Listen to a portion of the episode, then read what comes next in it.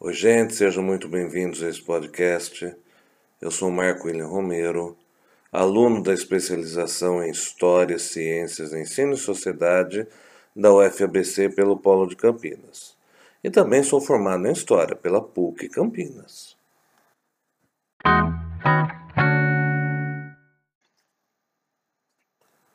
Na disciplina História das Ciências e Educação Científica, realizamos vários estudos entre eles sobre a utilização de fontes primárias. Tivemos a oportunidade de apreciar várias fontes para a construção de uma proposta pedagógica.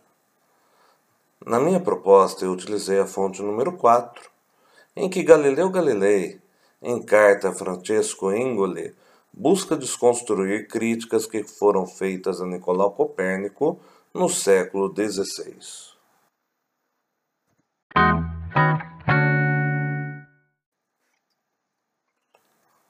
Tema da minha proposta é Desmistificando a ideia que todos os corpos giram em torno da Terra. E este trabalho é voltado para os alunos do segundo ano do ensino médio.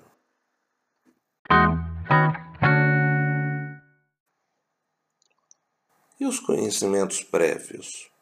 E o desenvolvimento do trabalho? É de extrema importância que os alunos já tenham conhecimentos sobre o controle cultural e o controle da divulgação científica que a Igreja exercia durante a Idade Média e Renascimento junto à sociedade da época.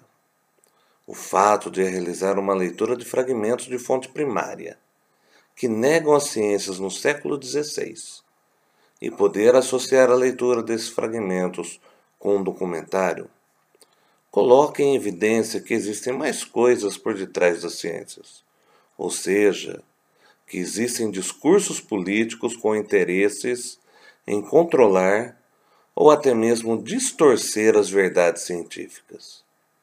Também é possível trabalhar o conceito da história cíclica, pois, como no passado, hoje em pleno século XXI, temos mentes acéfalas que negam as descobertas científicas.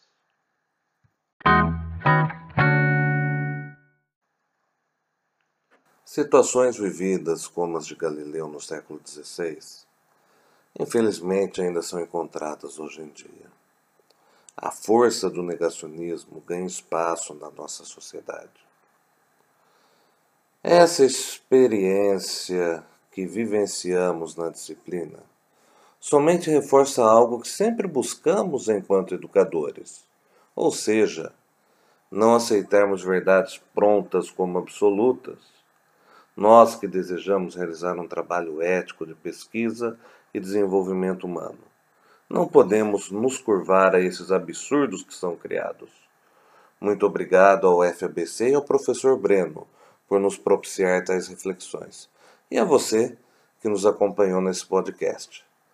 Até a próxima e valeu, gente. Tchau.